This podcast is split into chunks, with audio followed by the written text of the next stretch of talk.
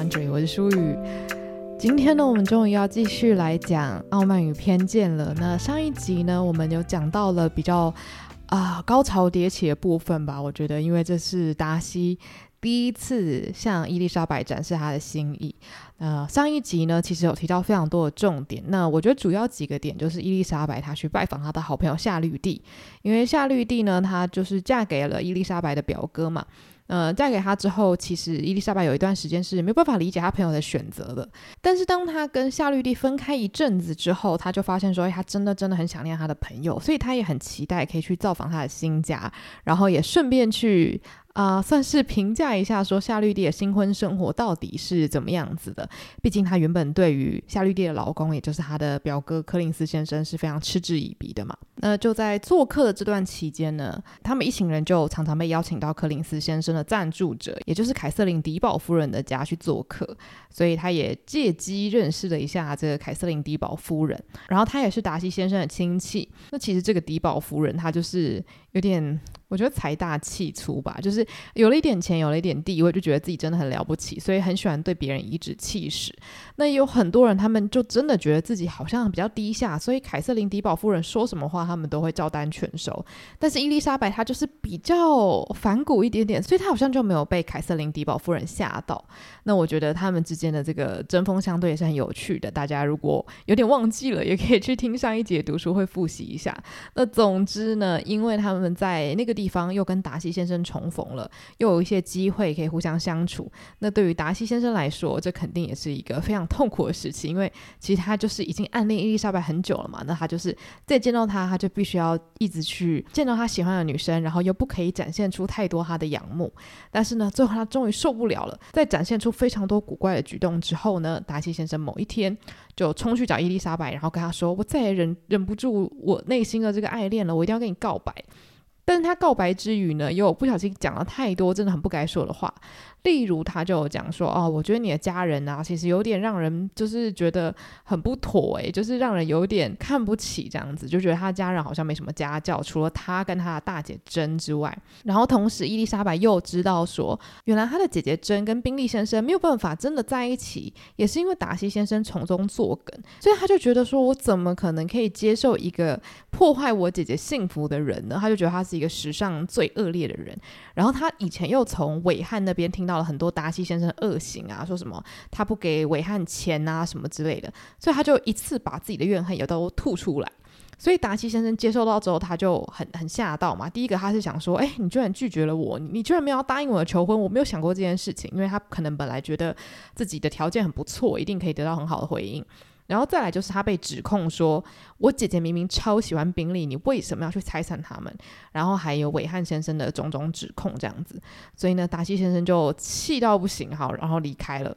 那接下来我们要讲的第三十五章呢，就是达西被拒绝之后的一个算是回应啦，不能说是反击。那我觉得这一章非常的重要，因为第三十五章其实很简单，就是达西先生给伊丽莎白的一封信。那达西先生呢，其实就是在被拒绝之后，马上回家赶工，写写写写写写写，写了一大包信。然后呢，他就在伊丽莎白常散步的地方等他。然后等到他终于看到伊丽莎白的时候，他就冲过去说：“呃，小姐，不好意思，就是请收下我这封信，我没有要再打扰你的意思，但是我希望你可以把这封信阅读完毕。”这样，那伊丽莎白当然也没办法拒绝嘛，所以他就把这一包信也收下来了。那在这一包信里面呢，总共有两张信纸，密密麻麻的写了以下下的内容。好，这内容是什么呢？他说：“我跟你求婚这件事情，我是不会再提起这件事情第二次的。但是有一些事情我必须要澄清。那他要澄清的第一件事情呢，就是伊丽莎白对他的第一个指控，就是他拆散了宾利先生还有真的好事嘛，就是让呃一对家人没有办法在一起。他就觉得说。”伊丽莎白就觉得说，你这个人怎么那么恶劣呢？好，那达西先生他是一个不容被误会的人，而且我觉得他其实自尊心很高，他做事如果有他合理的理由，他一定会想要解释自己。所以其实我觉得他的个性在这方面蛮硬的。我我不觉得这是不好的，因为我觉得我可能也会有有同样的思路吧。就是尽管你觉得我做出来的事情很愚蠢，或者是判断很糟糕，但是当下的我。觉得这个是对的，所以我一定要告诉你，我为什么会做出这些选择。这样，那达奇先生为什么会做出让伊丽莎白觉得很愤怒的选择呢？其实，在前面我们就已经有略见端倪了。这个端倪不知道大家还记不记得？但总之，在非常非常早期，就是伊丽莎白姐姐珍跟宾利开始有一点点暧昧情愫，好像有点看对眼的时候，伊丽莎白的好朋友夏绿蒂就说。诶，你不觉得我们应该要就是让他们有多一点被推动的那种动力吗？他们两个感觉都是那种个性温温的，然后呢，真又是那种他展现自己情绪的方式是比较温婉、比较隐晦的，所以有可能宾利是没有办法接收到这种很明确的讯息说，哦，这个女生是真的很喜欢我，她不是只是、好像彬彬有礼，然后想要有礼貌对待每一个人，所以才对我笑得特别开心，或是很愿意跟我跳舞。那时候夏绿蒂其实就有这样子的。的烦恼，他就觉得，哎，会不会其实只有我们看得出来他很喜欢宾利，可是宾利跟其他人都看不出来啊？有的时候，如果你没有得到适当的鼓励的话，你可能会没有动力再继续追求下去。那其实达西他的想法也是一模一样的，因为他觉得。真看起来好像也没有特别对宾利，就是好像眼睛冒爱心啊，或者是好像对他很深情款款的感觉。所以在达西先生看来，他会觉得他的朋友好像有一点用热脸去贴冷屁股，好像这段感情只有他一个人在认真。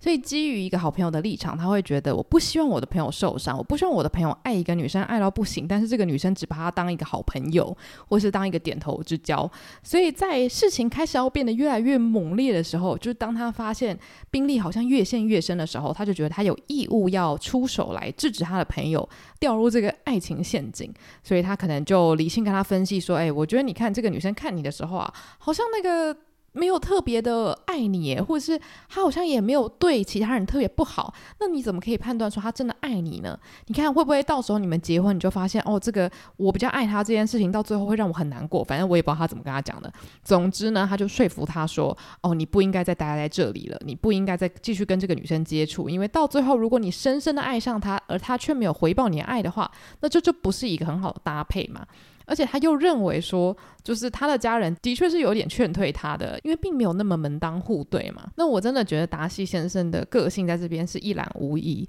因为其实我觉得，如果他真的要解释自己，然后让对方觉得说啊，对对对对对，你你做的决定其实很情有可原的话，他大可就是可以省略后面那一整段，就是解释一下前面你为什么会劝退你朋友就好了。可是他没有，他真的是一个吃了。诚实豆沙包的人，他就讲说：“哦，你的家人呐、啊，老实说，你看你三个妹妹，就是表现的也不是说很得意，然后常常乱讲话。然后你的父母其实也是。虽然我还是要再重申一次，就是你跟你姐呢，你们两个的行为跟个性都非常非常的好，而且我知道我这样说你一定会不开心。可是我还是要说，因为诚实就是我的美德。我不知道啊，因为他好像就是觉得他一定要 诚实的跟伊丽莎白讲说他内心的所有想法。所以总之呢，他就是如实的交代了他为什么会去。”拆散这一对家人，那我觉得，总之他没有恶意啦。嗯，我觉得最重要就是因为他不觉得这个感情是双向的，所以他不希望他朋友因为一时鬼迷心窍就跟一个。可能不是那么爱他的人在一起，我觉得这个点是我还蛮同意，而且我觉得他真的是一个好朋友。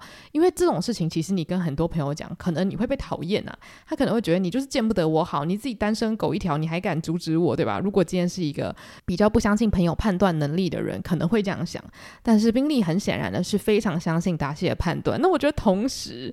我又会有点小怀疑，说，诶，啊，宾利，你那么爱你朋友讲一句话，你就不爱了？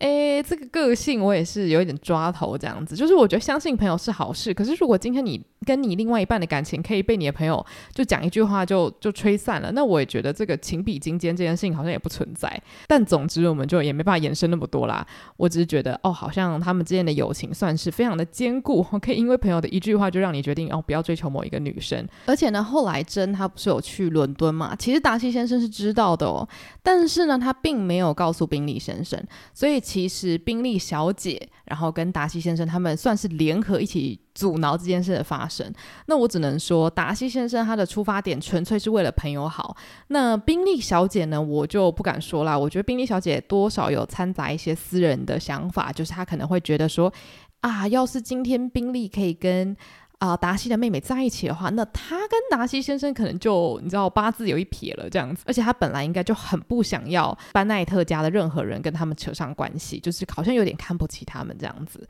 那这个是第一点，他想要澄清的嘛。那再来另外一项，被达西说是一个更严重的罪名哦，因为伊丽莎白就指控他说：“诶，对你的这个前朋友韦翰非常的恶劣。对于这件事情，你有什么好说的？”那达西可真有超多话要说的啊！首先，他讲说，其实韦翰先生的爸爸呢，真的是一个非常非常令人尊敬的人。然后，他其实是达西先生的爸爸的员工。那就是因为这个样子，达西跟韦翰从小是一起长大的情同兄弟。然后，达西先生的爸爸的确也非常的宠爱维汉，有点像是把他当自己的儿子一样。然后，希望可以给他很好的教育，希望让他未来有很好的职业道路这样子。但是呢，其实达西从小就有发现，韦翰他是一个蛮有心机，就是有点怎么讲呢？见人说人话，见鬼说鬼话的一个小孩子。就是他在大人面前都可以表现得非常好，可是如果你是他的同才，你可能很快就可以发现说啊，这个人可能没有长辈想的这么乖巧，他可能其实私底下也是一个放荡不羁的样子。那达西先生也知道，他说出这些话一定会让伊丽莎白觉得很痛苦，甚至是不敢相信，因为毕竟。韦翰先生在伊丽莎白的那个镇上呢，真的是一个人见人爱的帅军人。所以说，其实达西先生在这边透露韦翰先生的本质的时候，我觉得不免会让大家觉得说啊，你根本只是想为自己开脱，你才把他讲得那么烂吧。所以达西先生应该也很怕这件事情发生，他就拿出了很多例证。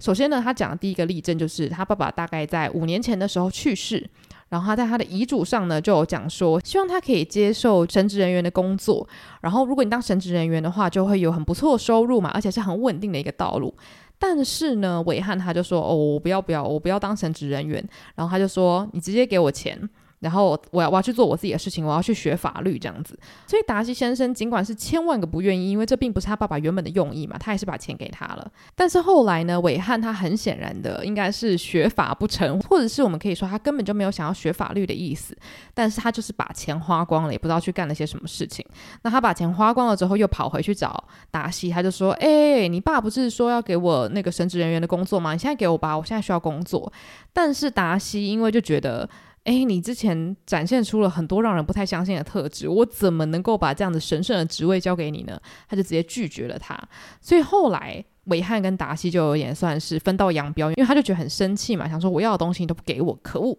那后来达西就没有再见到韦翰了。他下一次再见到韦翰的时候，是发生了什么事情呢？其实是一个天大的丑闻。这个丑闻就是达西先生的妹妹，就是乔治安娜 （Georgiana），她小达西大概十多岁，所以其实是一个青少女。那一年多以前，她住在伦敦，然后韦翰先生也跑到那边去。结果后来发生了什么事情呢？就是韦翰先生就开始接近乔治安娜，也就是达西的妹妹，然后在这之中有点像是跟他。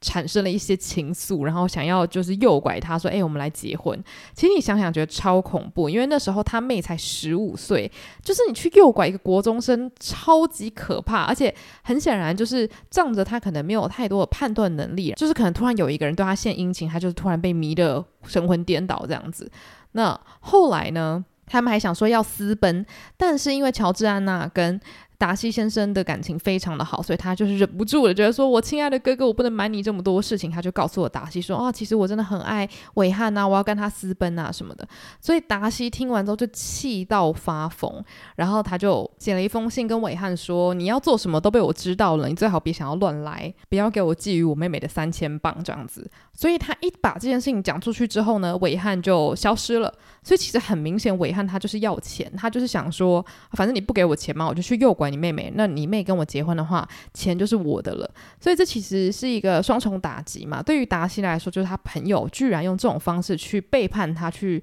伤害他的家庭。那再来就是对于乔治安娜，我觉得这是一个非常大的创伤，就是一个你以为很爱你的人去接近你，只是为了你的附加价值，只是为了你家人给你的钱。他完全对你不屑一顾，那我们就已经不讲说对于这种未成年女生伸出魔爪这个行为了，反正就是一个人神共愤的事情。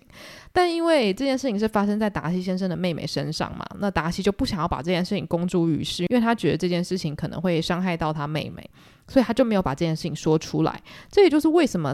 达西跟韦翰见面的时候，尽管他那个脸就是臭得跟大便一样，他还是没有跟其他人去公布说韦翰过去做的恶行。那我觉得这边就一定要提到前面的读书会里面，我有讲到韦翰见到伊丽莎白的时候呢，就有跟他分享很多达西的恶行啊，或是跟他分享说哦，有谁谁谁对他不好啊，谁谁谁个性很差啊，他为什么敢这样子大放厥词呢？我觉得很大的原因就跟达西想的一模一样，就是因为。他就是仗着乔治安娜跟达西绝对不会把这样的事情公诸于世，然后分享给世人，所以他就敢在那边乱讲话。其实这件事情很可怕，就是在于这种丑闻通常会受伤的都是女生。虽然很多时候做坏事的明明就是男性，尤其是当时那个年代啦，你要去诱拐人这件事情，通常都是男生对女生做嘛。可是不知道为什么这种事情传出去之后，受伤的都会是女性。我想说，都已经受害了，但是为什么舆论还是会再次伤害到女性，对吧？但我觉得就是因为这样，韦翰就是抓着这个小辫子，然后想说啊，你一定不敢公布我的恶行，所以我就还可以跟别人散播一些你的坏话，散播一些谣言，让大家讨厌你。所以我觉得到这里，我们的这个圆已经画上了一个据点，就是让我们确定韦汉真的是一个很可恶的人。那我觉得达西把这样子的事情跟伊丽莎白分享，肯定也是很相信他一定会把这些事情保密嘛，因为这种事情他绝对不是随便跟别人讲的。那我觉得也展现出他的诚意了，虽然他讲实话可能没有那么好听，可是他愿意把这件事情说出来，代表说他绝对的相信他所说的话都是真的，不然他不会随便把这件事情跟别人分享嘛。所以在这封信里面，他就是澄清了这两件事情。然后呢，他也讲说，如果你不相信的话，你也可以去问那个费兹威廉上校，他也是共同保护乔治安娜的人其中之一。所以希望你看完这封信之后呢，可以相信说，哦，我是一个什么样子的人。那尽管你可能还是不喜欢我，或是也不想要接受我的求婚，但是还是希望你对我的认识是完全符合事是的。然后最后就祝他身体健康这样子。然后我看完这一章的时候，我第一是想说，诶，两张信纸真的写得完这么多内容吗？那个字要跟蚂蚁一样小吧？我就想说，嗯，不知道那个珍·奥斯汀在写这一段的时候，他有没有试着把达西先生说的这些字，然后实际上写在信纸上面，判断一下，说是不是足够真的写在信纸上面？反正这是一个很很无聊的想法。我就想说，诶，不知道他有没有做过这个实验？不是说很多小说家都会就是需要做一些实验来事实查核吗？这是一个我很好奇的事实。就是两两页信纸到到底塞不塞得下第三十五章的内容？那总之呢，在第三十五章，伊丽莎白看完了信之后，她马上就感受到了非常非常多不同的情绪，而且是非常矛盾的。因为呢，在读到第一段澄清，就是说她姐姐为什么会被达西先生冲康这一段，她是非常的愤怒，然后他又觉得，哎，这个人丝毫没有要悔改的意思，而且他不觉得达西先生有在表示说，哦，我做错了。但是呢，他在读到韦翰先生那一段的时候，他又开始觉得哦，慢慢清醒过来了，想说哇，这些事实真的太惊人了。然后他边读呢，边想说这一定是假的，他一定是在说谎。但是他把信全部读完的时候呢，他也几乎没办法做出什么样的反驳，因为如果他真的要说谎的话，那他扯出来的谎也太大了吧？应该很少人会去攻击自己的家人来圆谎吧，对吧？而且我觉得这整件事情很有趣的原因就是，韦翰虽然说了很多谎。可是他说的很多东西呢，其实也符合达西先生实际上说出来的故事。例如说，达西先生的爸爸很照顾他，达西先生的爸爸是什么样子个性的人呢、等于是韦翰他在说谎的时候，他是虚实交杂。所以我觉得这也是让他很有说服力的原因之一，就是因为你完全分不出来他哪些是真，哪些是假嘛，所以你会觉得哦，好像他讲起话来就非常有底气，虚虚实实交错，反而会让你说出来的话很有公信力的感觉。那我觉得这封信也让伊丽莎白不得不去回想很多她过去所犯下的错误。那首先就是她判断人的能力似乎出了问题，因为她看到韦翰有那么多恶行嘛，就达西已经一一列举出来，他以前到现在做出来很很多不好的事情。那他就突然想到说，他其实对于伟翰并没有非常全面的认识，完全就是别人说他怎么样好啊，他说他自己怎么样好啊，然后还有大家好多么喜欢他，就是这些东西全部堆在一起，让他觉得哦，伟翰一定是个好人。然后达西所展现出来的个性不怎么讨喜，那他一定是一个不怎么样的人，他一定是一个很骄傲的人。他就透过这些事情来对人进行了一个非常强烈的判断。那当他突然回想到说他自己的所有判断都完全没有事实根据的时候，诶，突然有一种细思极恐的感受。然后他又想到，其实韦翰先生有很多行为是前后不一的，就例如说，他曾经夸下海口说：“哦，我跟达西先生之间根本就没有什么我要躲他的事情，应该也是他要躲我才对，我根本就没有做错事情。”但是实际上，真的到舞会的时候，他人又消失了，就有点像是他嘴巴说的很厉害，嘴巴说一套，但是身体却做出了逃跑的动作。所以其实伊丽莎白她就发现说，她自己其实可能因为偏见的关系，忽略了很多所谓的红旗。她没有发现，其实韦翰有做出很多言行不一的事情，她早就应该要发现了。那甚至是后面她开始对有钱小姐献殷勤啊，想要去追求人家这些事情啊，应该也都是跟金钱有关系。但是当时因为她是喜欢韦翰的嘛，她觉得韦翰是好的，所以她就会把所有的事情都往好的地方解读。她会觉得说啊，如果她喜欢那个有钱女生，那就跟她在一起啊，有什么不对的？有什么不对的？但一旦他知道韦翰做任何事情都是为了钱的时候，你就会突然觉得他非常的势利眼。他一知道某一个小姐有钱了之后，马上就把他的殷勤转向了那个女生。那任任何人来看，应该都会觉得，哦，那肯定中间是有一些对利益的欲望掺杂在里面的嘛。所以他后来越想越觉得自己非常非常的羞愧，而且他觉得自己好像因为虚荣心的关系，因为伟汉其实是对他投注于非常多的关心跟精神嘛，就跟他聊天啊，然后好像跟他有一个还蛮还还蛮好的友谊关系啊什么之类的，所以他就觉得说，哇，我会不会是因为这样，我对人就有非常不正确的判断，而且我还把这些判断大肆的散播给其他的人，让大家好像觉得他的判断就是正确的。然后同时，他也想到了我前面说的，就是夏绿蒂的言论。夏绿蒂不是觉得其他的姐姐应该要表现得更明显一点吗？不然他的情绪对于不太熟悉的人来说，其实是没有办法很好的去解读的。他在读达西先生的信一遍又一遍之后，他也慢慢的同意说：“诶，的确这件事情是合理的，我不能怪你觉得我姐姐不够喜欢宾利。”那这个时候，其实他已经慢慢放下了所谓主观的意见嘛，他不是。只是觉得说没有，我姐姐就是很喜欢宾利，所以你这样子判断就是不对。他开始有一点用达西的心去揣摩整件事情，那我觉得这也代表，其实达西的信很大程度的是说服了他，就是有点让伊丽莎白知道他的思路是怎么想的。那伊丽莎白也愿意站在他的角度去看事情。那针对达西先生对他家人的一些批评啊，其实他当然不可能多开心嘛，谁会听到这种话觉得很开心，对吧？可是他不得不承认，达西说的也是对的。他的家人的确是有一点不识大体，然后常常做一些很出格的事情，常常会让整个家里有一点小丢脸。那他也觉得，就算他跟他姐姐是受到赞美的，就达西有说他们两个的表现其实都非常的好啊，就是完全没有就是任何的不礼貌啊，或者是在社会上可能会丢脸什么的，他也不觉得这个是完全的恭维。因为如果你的家人跟你你有着这么截然不同的表现的话，其实你还是会多多少少被影响，对吧？所以其实我觉得更多的是无奈的心情。总之呢，伊丽莎白读完这封信之后，她就慢慢走回她的住处。那后来她就知道说啊，原来在她不在的这个期间发生一点事情，那就是达西先生就有来告辞，就说他要走了。然后呢，费兹威廉上校其实有想要等待他，可能想说，哎，要是等久一点，他回来就可以跟他讲讲话。但是后来等了一个小时，他都没有来，所以就只好很可惜的离开了。但伊丽莎白心中想说啊。这样也好，因为他现在脑中只有那封信，根本装不下其他的人了。其实我觉得这一段也让我想说，诶，难不成费兹威廉上校是真的对伊丽莎白有很多很多的好感吗？他也等了人家那么久，就为了想要跟他聊天呢。我想说，哇，这个有一点点就是明示的感觉。但总之他们没有见到嘛，所以第三十六章就结束在这里。那么进到第三十七章呢，不幸中的大幸就是伊丽莎白终于终于要回家了。毕竟他如果继续待在这里，我觉得他应该会发疯，想说已经发生了太多事情，脑袋乱到不行，然后还要一直待在异地，我觉得应该是蛮难受。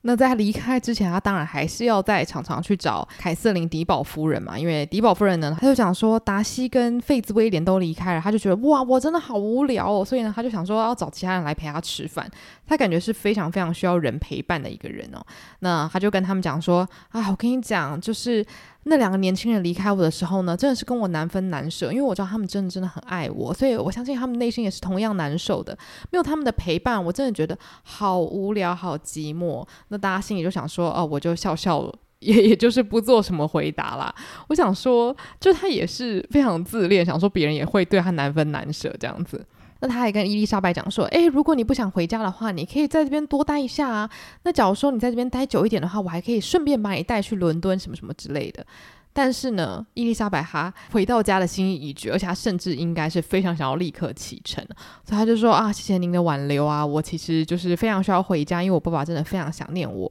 然后。凯瑟琳迪宝夫人居然还说：“哦，我跟你讲，如果你妈妈愿意的话，你爸一定会让你待在这边的，因为爸爸绝对不会像妈妈一样，就是这么照顾女儿，这么想要女儿回家。”我想说，哇，这个人真的是很歧视诶，什么意思啊？然后反正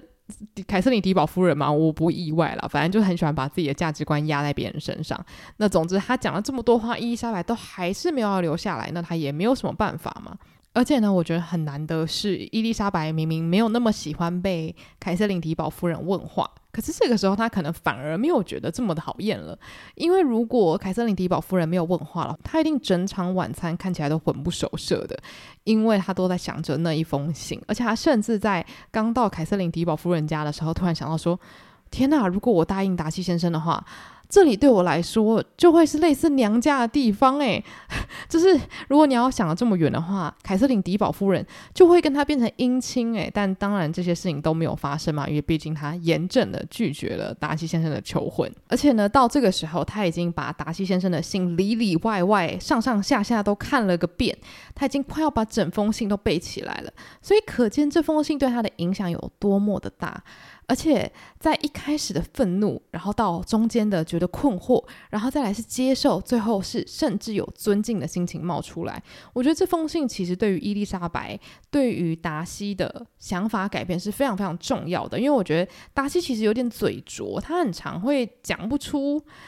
好话，就是他讲话不好听。那有的时候一开始人家讲话不好听，你可能就不想听下去了。可是文字你可以去。反复的咀嚼，你可以去反复的揣测，或者是去同感共情。那在这个期间，你可能就会更了解那个人他所真的想要表达的讯息。我觉得在这个情况下就是这个样子，所以他就开始思考到说他家里成员们的问题啊，例如说他妹妹们其实真的就是非常的放浪，就是常常在外面大吼大叫的啊，然后毫无礼教。那他爸爸甚至是一笑置之，也没有要去控管这整件事情。那他妈妈就更不用说了，常常在别人面前就是口无遮拦的乱讲话，甚至会公然的说：“哦，我的女儿比别人家的女儿漂亮。”就是很没有风度，然后让人看了就觉得有一点倒胃口这样子。所以他心里都知道，那今天有另外一个人把这件事情点出来，又让他觉得格外的羞愧。就是人家点出了你本来就觉得已经是问题的事情，就会觉得啊，可恶。我知道你注意到了，但是不要告诉我这样子，所以他就开始一直去思考，说有好多事情都错了，很多他妹妹的行为应该要被导正的，应该要被指导的，但是这些事情都没有被好好的执行，所以他就一直开始很担心，说会不会这些妹妹真的会闯出什么大祸。然后再来就是他姐姐的事情啊，就是在达西先生的解释之下，他知道说宾利先生并不是一个三心二意的人，他只是因为太相信朋友的判断了，所以才跟他姐姐切八段嘛。那同时他就知道说，他不可能跟他姐姐讲这些事情啊，因为如果他讲，他姐一定会痛苦到不行嘛，他不可能全盘托出这件事情，所以他开始为他姐姐感到担心，想说，哎，那怎么办呢？他要怎么让他姐姐就是再开心起来呢？有没有机会可以再让宾利先生跟就是他的姐姐？可能再共谱一段恋曲呢，反正这件事情就让他烦恼到一个不行。但还好，他要离开的日子很快就来了。在来之前呢，这个凯瑟琳夫人还就是纡尊降贵的来，就是祝他们一路平安哦。然后她的女儿呢，甚至还向他们行了一个屈膝礼。所以我相信，尽管凯瑟琳迪宝夫人真的是一个非常没礼貌的有钱人，但我觉得有这些客人在旁边陪伴她，对她来说应该非常重要。我觉得像他这种自视甚高的人呢、啊，就是非常需要有人衬托他。所以尽管他对他的客人有的时候真的是不是很客气，不是很友善，可是没有了他们，他根本就不知道如何运转。所以，我相信凯瑟琳迪宝夫人心中也是有一些些失落的。那第三十七章就在这边告一个段落啦。那我觉得很好笑的是，在第三十八章，其实纯粹就是在讲道别这件事情哦。我觉得珍·奥斯汀真的非常的幽默。为什么这么说呢？因为他第三十八章直接安排柯林斯先生来跟伊丽莎白大讲一整段，他就想说。哦，就是这次你光临我这个寒舍，我是真的非常的开心。我希望呢，就是你在这边待的还舒服。虽然我们这边非常的简陋，没有办法提供很好的服务，但是我还是希望你在这边住得很舒服。而且老实说呢，我希望你有发现，其实啊，我们家真的是过得很不错，对吧？我们的婚姻生活真的是很幸福。他讲了这么噼里啪啦一大段，想说的是什么呢？非常简单，就是我希望你有看到我有多幸福哈。我希望你有看到你到底错过了这些什么好东西啊？你看没跟我结婚，这是你这辈子最大损失，这是我的解读啦。我想说，讲那么多废话那么多，其实你要讲的重点就一句，对吧？但总之，他就用他的礼貌去包装他的整个意思，然后呢，希望说伊丽莎白可以给他很多很多的正面回馈。那伊丽莎白也是个聪明人嘛，她马上感知了出来，柯林斯先生想要听什么，所以他就也非常客气的回答说：“啊，我这边真的住得很舒服啊，谢谢你们的款待啊，你们夫妻真的是好棒棒啊，什么什么的。”然后他还特别说：“啊，我希望你回家之后呢，能够大肆的跟其他人宣传宣传你在这边住的这个很快乐的心情啊，我相信呢，这样子的话也可以让大家知道说，你的好朋友夏绿蒂嫁给我真的是一个非常好的决定，她绝对没有后悔，她在这边绝对是过着快乐的婚姻生活。”那这个时候呢，伊丽莎白其实心里也觉得说，嗯。你们的这个生活的确是很舒适，但是跟你朝夕相处这件事情好像不是这么的快乐，好像不是这么的让人觉得幸福诶。但他转念一想，又觉得，诶，这毕竟是我朋友自己选的，他想必已经做好准备了，那我真的也没什么好说的了。我觉得他这一趟旅程有让他认知到说，夏绿蒂确切到底抱持的是什么样的心态。那我觉得他也开始理解说，有些人对于婚姻的想法就不是跟他一模一样，有些人他就会觉得我不是很需要爱，我甚至。是，我可以不用爱我的先生，我可以去爱其他东西，我可以去爱我的家，我可以去爱我的花园，对吧？我可以去爱我的朋友，甚至我心里可以去爱别人。但是我想要有一个温暖舒适的房子，可以让我安度我的余生。因为对于当事人来说，这件事情是非常重要的嘛。尤其是女性，你没办法自己工作的话，那找一个好对象，就是对于你未来的生活非常重要的一个决定。那后来呢？他们终于上了马车，伊丽莎白就跟夏绿蒂妹妹一起在马车上面待了四个钟头，终于到了他的亲戚加丁纳先生的家里。那在那边呢，他也见到他的姐姐珍。那他姐姐看起来其实气色还不错，没有之前那么的难过了。然后在一起回家的路上呢，他其实非常非常想要把达西先生跟他求婚的事情告诉他姐姐，毕竟他姐姐也可以算是他最好最好的朋友嘛。所以不能够告诉你最好朋友这趟这趟旅行最劲爆的事情，实在是非常的痛苦。但他想说不行不行，要等到回到家的时候才可以跟他说这件事情。那我觉得除了是很担心他姐听到会花容失色的尖叫，想说什么这种事情居然也可以发生，我从来没想过达西先生这么爱你之外，他也必须在跟他讲这个实话的同时，不要带到太多跟真有关的事情。毕竟他应该也不太可能真的很直白的跟他说，哦，你会跟你的爱人分开啊，其实就是达西先生从中作梗，对吧？所以其实会有两层害怕，第一层害怕是要跟他讲说，哦，达西先生。跟我求婚，第二层就是还要隐瞒达西先生曾经做过对真不利的事情。那三十八章就结束在这里啦。三十九章，伊丽莎白终于终于要回到家里了。那在正式到家之前呢，其实伊丽莎白爸爸他们有先跟他约一个中间点，然后他们就会派家里的马车去那边接他们。所以当他们到那个就是。要搭马车的地点的时候呢，他们就发现，哎，那他妹妹也一起来接他们了，有点像是一起约在台北转运站，然后再一起搭车回家，大概是这样的意思吧。那总之呢，他看到他的两位妹妹啊，他两位妹妹分别是 Lydia，然后跟 Kitty，就是两位最疯疯癫癫的妹妹嘛。那这个时候 Lydia 她又讲了非常多恐怖的事情哦，基本上第三十九章我自己的结论就是。莉莉亚一点都没有长进的一个最佳写照。那莉莉亚她说了什么？她就说啊，我刚刚随便乱买了一个东西，其实我也不是很喜欢这个缎带，可是我又觉得还是买一下好了。首先冲动购物，然后呢还一直想办法去解释自己为什么要冲动购物，想要冲动就冲动，讲那么多。然后他要开始分享说啊，这个民兵团啊不在我们这边驻扎了，他们要离开了哦，我们该怎么办？没有了士兵，我们接下来的人生会变得很痛苦、很悲惨。我们需要就是男人，帅气的男人们来就是治愈我们的心灵，就是非常的花痴啦。而且他就是基本上只要有人愿意给他一些些的关注，他就会觉得非常的快乐。他就是一个毫无定性，然后每天都只想着要唱歌跳舞，然后跟男生搞暧昧这样子。那当然，我觉得这件事情。放到现在好不好？我觉得很难说。但我觉得在当时的话，大家会非常担心的原因，就是因为他很容易被骗。那我觉得在民生这么重要的当时呢，这件事情就会是一个隐忧嘛，因为就像我们讲的，很多丑闻发生的时候，大家第一个。会去骂的是女生，就算受害者是女生，大家也是骂她，骂她诶不守妇道啊什么之类的。所以对于家人来说，这个就是一件非常重要的事情。但是 很显然的是，伊丽莎白的家人好像也没有真的很担心乐蒂亚会被骗。那总之呢，伊丽莎白就开始听她妹妹在那边大肆的讲说啊，天哪，就是民兵团走了，我们接下来都不知道要干嘛。然后乐蒂亚再讲了另外一个重要的事情，她说哦，我跟你讲，还有一个很重大的消息，就是我们都超爱的伟汉呢，他没有要跟。那位就是有钱小姐结婚，因为这个有钱小姐呢，她就是最近要去她亲戚家那边，所以就有点被迫跟韦汉分开。她说：“哦，我们亲爱的韦汉安全了。”所以莉迪亚她从头到尾都在意的是韦汉有没有跟别的女生在一起，然后因为她自己应该是觉得他挺帅的这样。然后伊丽莎白心里默默的想说：“天哪，就是那位有钱的小姐，她才她才是逃过一劫好吗？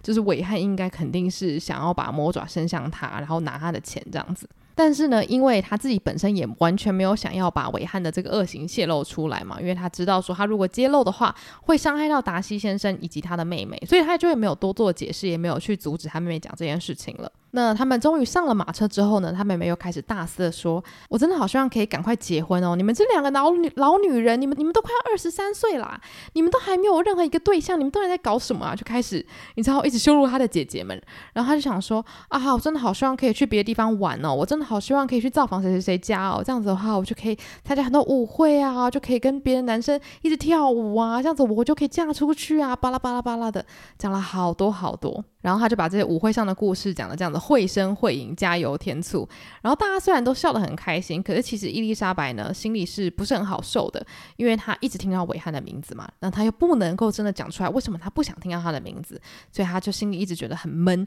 有很多事情好像就是在那个闷烧锅里面都没办法爆出来这样子。那后来呢，他们当然是终于回到了家里。伊丽莎白的爸爸当然是非常的开心，想说：天哪，家里唯一跟我谈得来的人终于回来了，他非常的快乐。那当然啦，他的妹妹们还是非常迫不及待的，希望伊丽莎白可以跟着他们一起到镇里逛逛。但是伊丽莎白就非常排斥这样的想法，为什么呢？因为她知道，她如果去那边晃晃了，一定不免俗的会遇到韦翰，而且她妹妹又那么喜欢韦翰嘛，他们一定会看到他就朝着他冲过去。所以他就想说，既然他已经知道了韦翰的真面目，他不希望再因为见到他而心灵受到任何的折磨或是动摇，所以他就觉得说，要是可以的话，他尽量就是避免这样子的情况。发生。那第三十九章呢，也埋下了一个小小的伏笔哦，就是他回到家之后，就有听他爸妈在讲说要去 Brighton 玩的事情，因为民兵团已经走了嘛，所以大家都觉得啊，百无聊赖，好想出去玩，就像莉莉亚前面讲的，好想要去 Brighton 的谁谁谁家造访啊，去参加舞会啊什么的。那他爸爸其实应该是非常讨厌这样子的事情，他爸爸本来就是对于社交集会一点兴趣都没有。可是他并没有提出非常强烈的拒绝，所以伊丽莎白就在想说，会不会他妈妈再继续的推下去的话，他爸爸也许真的会答应。好，那接下来我们也会知道这件事情会怎么样子的发展，而且它是一个非常大的事件呢。但是呢，在第四十章，我们要先做一件事情，就是先让伊丽莎白把这个她埋藏在心中的大秘密跟她的姐姐珍好好的吐出来。好，所以呢，当她把这件事情跟珍说的时候，珍当然是吓到一个不行啊。而且她姐姐真的是一个非常善良的人，她说：“哇。”达西先生这么这么肯定你会嫁给他，那当他听到你拒绝他的时候，他该有多难过啊！哇，他真的是一个非常会共感人的一个女孩，而且他也不觉得伊丽莎白在被拒绝的时候提起韦翰的事情是很不对的。但是伊丽莎白就说：“等等，我还没有告诉你最劲爆的事情哦，就是韦翰的恶行。”那他把这件事情讲出来之后呢，善良的珍当然又是吓了一个乱七八糟，想说。他怎么会做出这么人神共愤的事情呢？那这件事情对于珍来说就是一个很大的打击。为什么？因为他平常就是习惯去喜欢所有的人嘛。但是呢，达西先生的这件事情就是有一个对一个错嘛，你必须要站一个边，不然就变成是两边你要站的话就很矛盾。所以伊丽莎白就说：“你必须要去决定你要支持谁，因为反正他们就是各执一词嘛。”所以珍他就想了。一阵子，他就想说：“好吧，这件事情真的吓得我不轻。但是达西先生真的太可怜了，他忍受了这么多痛苦，而且他还不得不分享他妹妹这么私密的事情。我觉得真的是辛苦他了。这样子，所以其实他们两个是站在同一边的，他们都觉得其实针对韦翰这件事情，达西先生应该是完全没有错的，他应该真的是受害者的那一方。那他们两个也同时就惊呼说：“你看，韦翰先生的外形如此的温文儒雅，这么的有风度，这么的善良，那达西先生看起来就是一个大变脸，好像很不讨喜，很容易被误会说他是不是很骄傲，是不是很难相处。但反过来说，你越认识他们，你越会发现达西先生他只是外表上面。”看起来比较难相处，但实际上他是一个蛮善良、很好相处，然后也很有风度的一个人。那甚至当他被很恶劣对待的时候，他也不会口出恶言。所以其实你越认识他，你会越觉得他是一个值得尊敬的人。那反倒是伟汉，他好像真的只有空有外表。所以他们两个其实真的是一个大反例啦。那伊丽莎白也有跟他姐姐分享说，他这封信越读越让他觉得说，哇，他的判断能力真的是。被他大大的误用了，他太过相信于自己的想法以及他对人类的看法，而且他们有讨论到说，他们到底该不该把韦汉做这些恶行分享出去呢？让朋友都知道说不要被他骗啊什么之类的，但是。伊丽莎白想了想，她就觉得好像不应该这么做，因为达西先生并没有授权他把这些事情拿出去讲嘛。就算到现在，我觉得也是一模一样的概念。别人告诉你这个秘密，你虽然觉得说，要是这件事情别人知道的话，他们一定会，例如说远离这个渣男，远离这个讨厌鬼什么的。但是如果这整件事情其实有牵涉到别人的隐私，你同时就会觉得说啊，可是我这样说出去可能会伤害到别人，所以你最后权衡之下，尽管觉得会有可惜之处，你还是决定不说了。尽管也有可能其他人被韦汉的外表。跟他的那种仪表堂堂，跟他风度翩翩的这种个性给吸引，你可能还是没有办法这么公然的去把人家的私事拿出来讲，只为了让这个人可以变成大家唾弃的对象。至于宾利先生的这件事情呢，伊丽莎白当然是没有跟真说啦，因为她总不能跟她姐姐说，其实宾利先生真的很爱你，但是因为他很相信达西先生的判断，所以他就决定不不去找你这样子吧。他就想说，要是未来。他姐姐真的跟宾利先生有办法再再续前缘的话，那也许他们就可以笑着说这件事情。但是现在他观察到他姐姐并不是那么的快乐，所以他知道说，如果他把这件事情说出来的话，也许对他姐姐来说是非常非常大的打击，他没有办法承受这件事情可能会带来的影响，所以他就决定嘴巴先闭紧紧，不要乱说话。那当然喽，相信的人不只是珍，还有他们的妈妈，因为他妈妈就是最盼着他女儿可以嫁给宾利先生嘛，就是嫁给一个好人家，他就心里头心里头少了一个烦恼，所以他妈妈就在讲说，哎，你觉得宾利先生还有可能再回来吗？为什么他现在连个影子都没有呢？那伊丽莎白也只能说，哎，我觉得他应该是不会再回来这附近了啦。然后他妈妈就想说：“哎呀，好吧，随便啦，他不来就不来。我希望就是到时候我女儿哈，如果因为相思病而过世的话，她就会很后悔啦。”我想说，这个妈妈真可怕，就是你宁愿你女儿死掉来气死她之前的情人，也不要你女儿开开心心、安安全全、健健康康的活着嘛。就我觉得这个妈妈的想法实在是有点扭曲，但反正他妈妈就是这样子一个人嘛。那他妈妈后来还说：“哎，我问你哦，柯林斯先生跟夏绿蒂他们的婚姻生活是不是过得很不错啊？是？”是不是夏绿蒂很会勤俭持家啊，对不对？然后伊丽莎白就说：“哦，对啊，就是夏绿蒂把家打理得非常好。”他妈妈就酸溜溜的说：“对啊，我相信他一定把家里打理得很好。我看啊，到时候你爸爸去世之后，他们一定就迅雷不及掩耳的就来接收我们家里的财产了。这样子，那伊丽莎白当然也没有办法多说什么嘛，因为毕竟夏绿蒂跟柯林斯先生绝对不会在他们面前提这些事情啊，也也太坏了吧，对吧？但他妈妈总是喜欢把人想得很坏，然后把事情往最糟的那个情况。想，那这个章节呢，就在这边结束了。我觉得主要的重点就是伊丽莎白终于有一个对象可以分享这个让她心中矛盾又痛苦，然后又非常自我反省的一封信。那接下来进到第四十一章，我们终于要揭晓，就是这个去 Brighton 玩的事情到底有没有一个下文呢？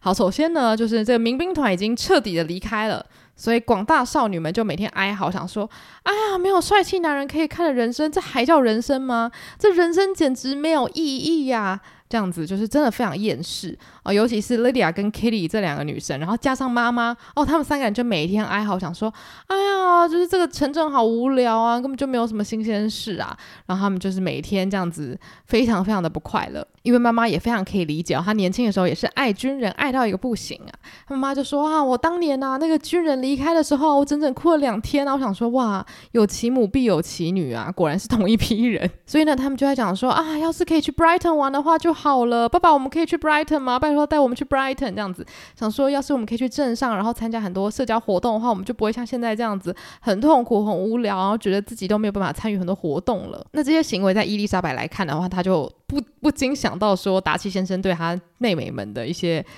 评论嘛，他想说啊，他评论的可真没错啊，这两个女生平常真的什么都不想，就想着玩乐，什么正经事都没在想。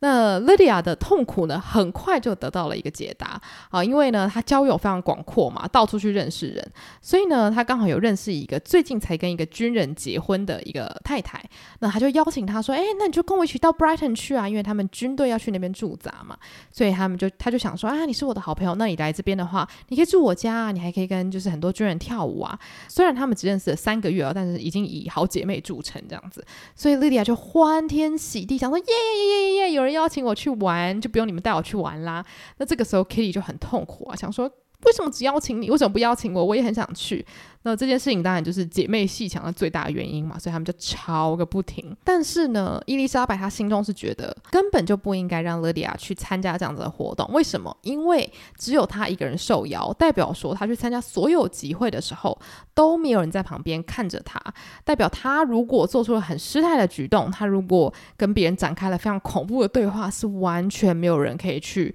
把这件事情做一个收拾的。哦，所以他就跟他爸爸讲说：“哎、就是你不要让你的女儿去那边出糗啦，拜托爸爸，你一定要拒绝她这样子。”但是他爸爸的想法是什么呢？他爸爸的想法是，如果你不让他去做一次的话，他就会永远一直叽叽喳喳的把你烦到死。你一定要让他去丢脸丢一次，他就知道怎么样做才是一个真的有教养的人。哦，你要让他去实际体验一下人生，他才会知道说，哦，受伤的感觉是什么。但是对于伊丽莎白来说，有些事情你是不能够先受伤再学习的。有些事情你受伤了就是受伤了，所以他们两个其实是有很不一样的看法的。那我只能说他爸爸是比较乐观一点点的，但是伊丽莎白她会觉得，我不是说你不能让他去闯，我的意思是说，如果你让他去参加这样子的旅行，然后呢，他就像野马一样放出去。他现在已经不是一个小 baby 了。他如果真的在外面学到了什么不好的东西，他的人格已经定型的话，你回来你要再去塑造他的人格，你要再去教他，已经是非常非常难的了。他已经没有什么知识了，又没有什么教养，你到时候让他被人家歧视、被人家指责的话，你能够为这件事情负责吗？但是他爸爸并没有真的理解他的恐惧，因为他并不知道达西先生跟他说的这些有的没的嘛，所以他就跟他讲说：“我跟你讲，你不用担心，你看像你这个出落这么好，你跟你姐姐呢一定会。”被尊敬的，好，所以呢，如果是你妹妹的话，你就不要理她，然后她一定会自生命自由出路这样子。但其实伊丽莎白担心的根本就不是这件事情，她想要的是全家人一起共好，不要说有一个人丢脸，然后把所有的人都拖下水。好，但有点鸡同鸭讲的感觉啦，所以我觉得有点像是她喉咙里面含了一个梗，她说不出来，她说不出来。这终极的目的就是她希望他们全家人不要。被人家看不起，不要让人家觉得他们好像是一群没有教养的人，到处去外面呃丢人现眼这样子。那他也知道说，如果乐迪亚知道了，他跟他爸爸说绝对不要让他去的话，他一定会气疯。而且他心里也觉得哦，如果他真的这么想去的话，就让他去吧，就是满足他的一个梦想吧，应该不会那么糟吧。他内心也是这样子安慰自己的。那总之呢，Lydia 还是可以去 Brighton 啦。所以呢，这件事情就让 Lydia 欢天喜地。那甚至妈妈也很开心，想说：“哎呀，如果你去那边遇到了什么好男人，哎，要是嫁出去啊，那我就开心死了。”这样，所以从头到尾真的很担心的人，好像也只有伊丽莎白啊。那最后呢，珍·奥斯汀就写到了伊丽莎白跟韦翰先生最后一次的见面。然后呢，其实他们之间的见面呢，肯定是尴尬的嘛，因为他也不可能明讲说啊，我知道你的秘密，我知道你是个烂人，所以我我要指控。控你什么的，他就必须还是要装的好像对他很有礼貌，然后对他保有之前的那些好感，但是可能他的表情其实有点出卖他。而且韦翰毕竟是一个很会看人的人嘛，所以我相信他应该很快就发现了伊丽莎白有一些怪怪的地方。那在离开的前一天呢，伊丽莎白就有跟韦翰讲说啊，他在他朋友家拜访的这段期间呢，就有见到达西先生啊，跟费兹威廉上校，然后他还特别就是有点意有所指的讲说啊，我。常常跟他见面之后啊，我觉得就是费兹威廉当然是一个非常非常讨喜的人，但是我之前不是有说我很讨厌达西先生吗？但其实我觉得我越跟他相处，我就越觉得他其实本质上是一个很好的人，就是你越了解他，你就越可以理解他其实是一个个性挺不错的人。那这个时候，韦翰就想说：“诶，这不是我期待的答案呐、”所以他就有点要套话似的，他就讲说：“你的意思是说，他有试图的要表现比较好吧？意思是说，哦，他其实。”本质上应该还是一个很烂的人，他只是见到你的时候试图的表现好一点吧。那伊丽莎白就说：“不是，不是，他表现的方式还是一样的，只是我越跟他说话，我越可以理解他真实的个性，他的那些句子里面到底想表达的意思是什么。那我觉得他其实就是很隐晦的在讲说：哦，我了解了达西先生，也代表了我其实某种程度上也知道了一些关于你的事情。”那这个时候，因为他也没有明讲嘛，所以伟汉先生就只能好像有点想说啊，什么？你你知道我的真面目了吗？还是其实你不知道呢？他心里也是在那边猜测，但他的表情可能也有点不安这样子。然后他慌乱了一下下，他就讲说。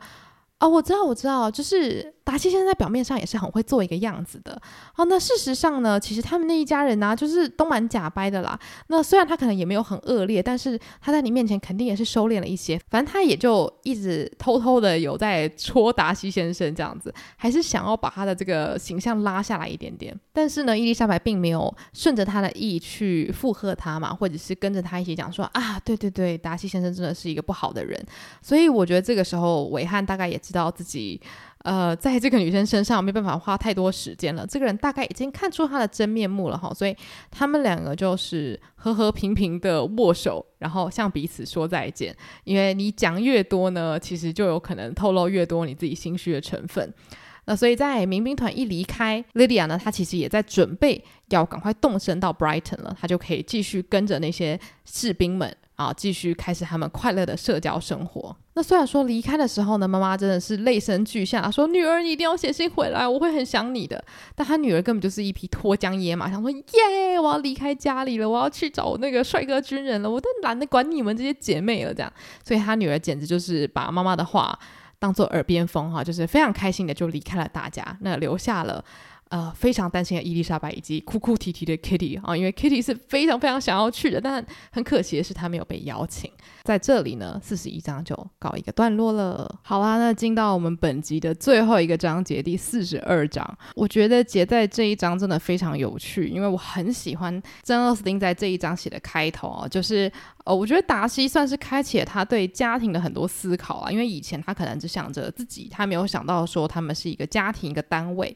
那当他仔细思考这件事情的时候呢，他其实就想到了婚姻这件事情嘛，因为毕竟他看到这个家庭，除了他的姐妹之外，就还有他的父母。那针对他父母的婚姻呢，其实他一直都知道说他爸爸并不是一个完人，虽然他跟他爸爸感情很好，可他有发现说他爸爸当年呢，就是因为贪图妈妈的美貌跟他结婚了。但是结婚了之后，他马上就发现，其实他们在性情上面非常的不合。然后呢，他们之间的爱也很快就消散了，因为他马上就发现他妈妈是一个很没有知识，也没有什么教养的人嘛。可是这个老婆也是他自己选的，所以这根本就是也不能怪别人啊。反正就是你喜欢漂亮女生啊，这个漂亮女生最后你发现。呃，他的内心跟你完全不适合的时候，那你就必须要承担这件事情的代价嘛。那其实针对他跟他太太不和这件事情，他爸爸有点像是就直接把这件事情摆烂，他就把他的乐趣全部都转向了，就是在乡村度过他的生活啊，看看书啊这样子。所以呢，他就放任他的太太去做他想做的所有事情了。所以其实他对他爸爸的想法是很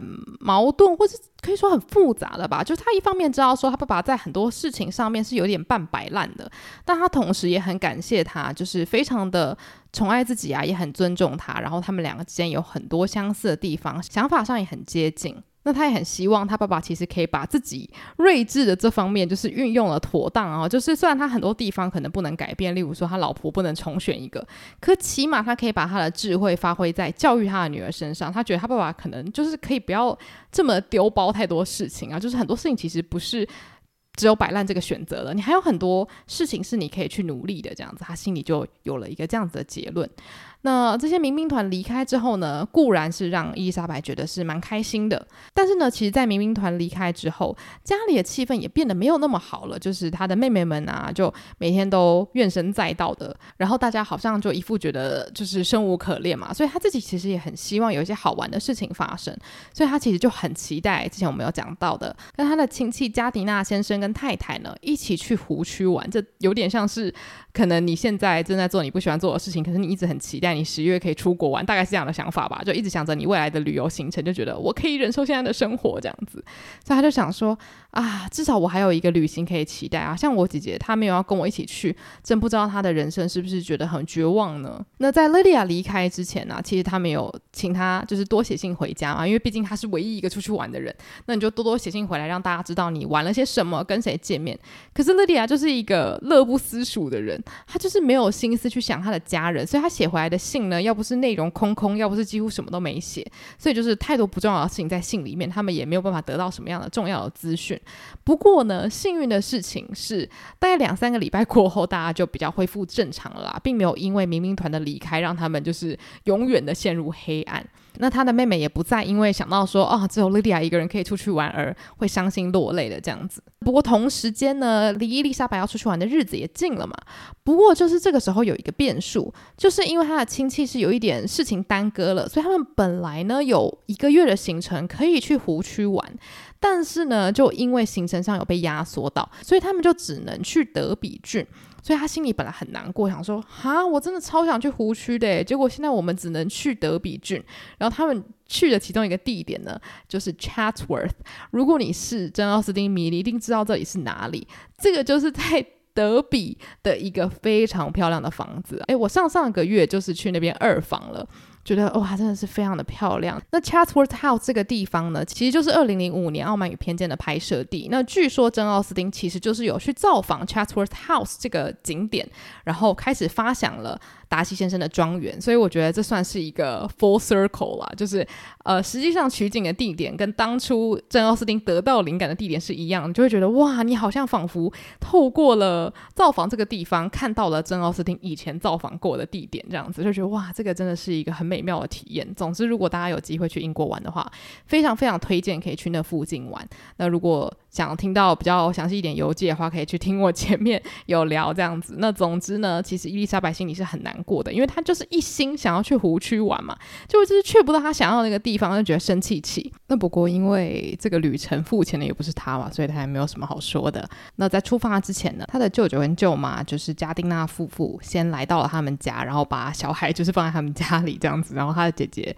珍就变成了保姆，然后就是照顾这些小孩。这样子的话，这个夫妇跟伊丽莎白才可以出去玩嘛。所以呢，他们就先在伊丽莎白家住了一夜，然后第二天早上他们就一行人出发了。那他们在这个旅游之中呢，就去了很多不同的地方。那其实加丁纳夫妇也很兴奋，就是说他们可以去德比，然后造访。啊、达西先生的庄园为什么？就是像之前我们有提到，加丁纳太太呢，她其实在以前曾经住过德比，也就是为什么她当时跟韦翰见面的时候，两个人就一见如故，聊得这么开心，因为曾经住过相同的地方嘛，就是有点像老乡这样子。所以他们就想说，既然我们可以去德比的话，那就一定要去。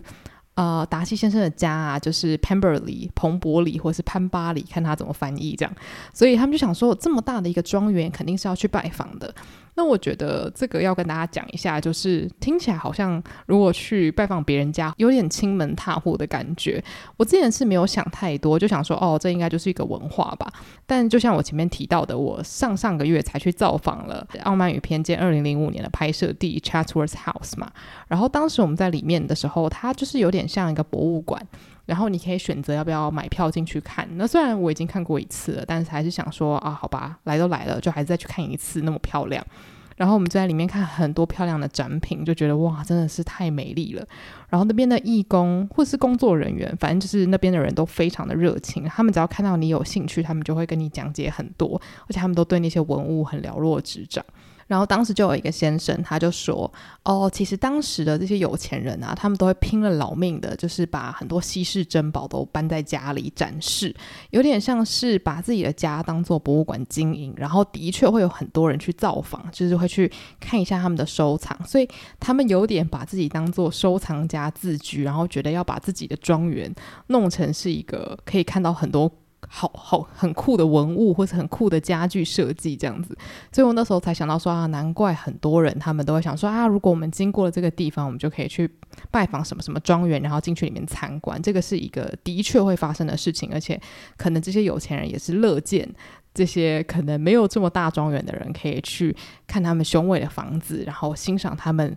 所放在里面的那些稀世珍宝，这样。所以我觉得这个算是一个互惠吧，就是有钱的那些大房子想要被看，然后这些造访的民众们也想要去看这些房子。那我觉得这是一个蛮有趣的文化，就有点像是呃很多私人经营的博物馆，然后伫立在这些乡间这样子。那那时候他们就在讨论说，诶，要不要去这个达西先生的庄园看看的时候，其实伊丽莎白是很反对的。他就说，哦，我不是很想去耶，我觉得我们干嘛去人家家里啊什么的。那这个时候，其实他的舅舅跟舅妈就觉得，诶，你你怎么这样啊？你。你的你的反应怎么会这样子？因为你不是认识住在那边的人吗？你跟他们不是有一段还不错的交情吗？你怎么会不想去呢？然后伊丽莎白也没办法说哦，其实那个主人跟我求过婚，所以我们现在感情就是不是那么的好，我们见到面超尴尬嘛。所以他就说啊，那么大的房子，我们已经看了那么多了，不用再去了啦。然后他的舅妈就是没有听懂嘛，他就说。哎呦，你不要这样想，他那个房子不是普通的漂亮房子，那边的树林是很美很美的，我真的很想看呢。那他心里就想说，可是如果我们真的去了，然后我还真的跟达西先生见到面的话，那真的是尴尬到脸不知道放哪里。就是我才刚拒绝他，然后我现在马上去他家参观，就感觉 感觉很没面子。所以后来他就一直很纠结，想说我又不能说我为什么不想去，可是如果我真的拒绝的话，感觉我真的很难搞。但是呢，转机就发生在他晚上要睡觉的时候，他就有跟他下榻的那个旅馆打听了一下，哦，达西的这个庄园怎么样？然后结果。他打听的这个工作人员呢，就跟他说：“哦，这个主人常常不在家，所以呢，他们就是常常不会回来。那近期应该也是不会回来过暑假这样子，应该说应该不会在这边度过夏天了。他们那时候没有暑假。那这个时候，伊丽莎白就觉得好像得救了，他就想说啊，太好了，那这样我去参观，那里面应该都会只有仆人吧，完全不会有主人在里面嘛。那这样真的太好了，所以他就想说好，没问题哈。隔天马上就跟他的舅舅跟舅妈说好，我们走吧。他的那个态度就是一百八十度的大转变。”那我猜想他的舅舅跟舅妈应该也很傻眼，想说：“诶，怎怎怎么会突然一个晚上你就突然想通了？”不过他们当然是很开心啦，因为可以去看大房子，谁不要呢？而且实际上去看过之后，真的会觉得哇，那个地方如果是以当年来说的话，那简直不得了，因为当年是真的有人住在里面。现在我们去造访的时候，它已经变成比较像博物馆了嘛。可是那时候我就跟我朋友讲说，你能够想象